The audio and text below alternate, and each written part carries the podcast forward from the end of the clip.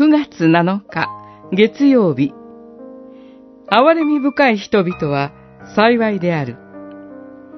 マタイによる福音書5章7節憐れみ深い人々は幸いである。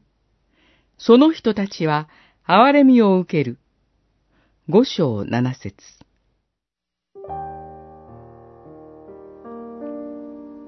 詩篇が、主は憐れみ深く、恵みに富み、忍耐強く、慈しみは大きい。103編8節と語る通り、主なる神こそ、憐れみ深いお方です。その憐れみは、御子イエス・キリストにおいて示されました。主イエスが、両手を大きく広げて、十字架につけられたように、御父は、両手を大きく広げて、神に背いていた私たちを迎え入れてくださいます。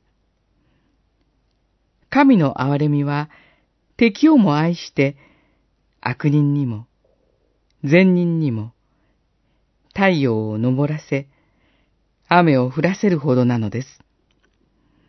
この憐れみ深さのゆえに、私たちは罪の許しを求めて祈ることができます。必要のすべてを訴えて祈ることができます。私たちの人生はすべて神の憐れみを土台にしているのだと言えるでしょう。その主なる神が、主イエスの良きサマリア人の例えを通しておっしゃいます。言って、あなたも同じようにしなさい。ルカによる福音書、十章三十七節私たち自身に憐れみはありません。けれども、主なる神が、ご自身の憐れみによって、私たちを憐れみ深いものとしてくださいます。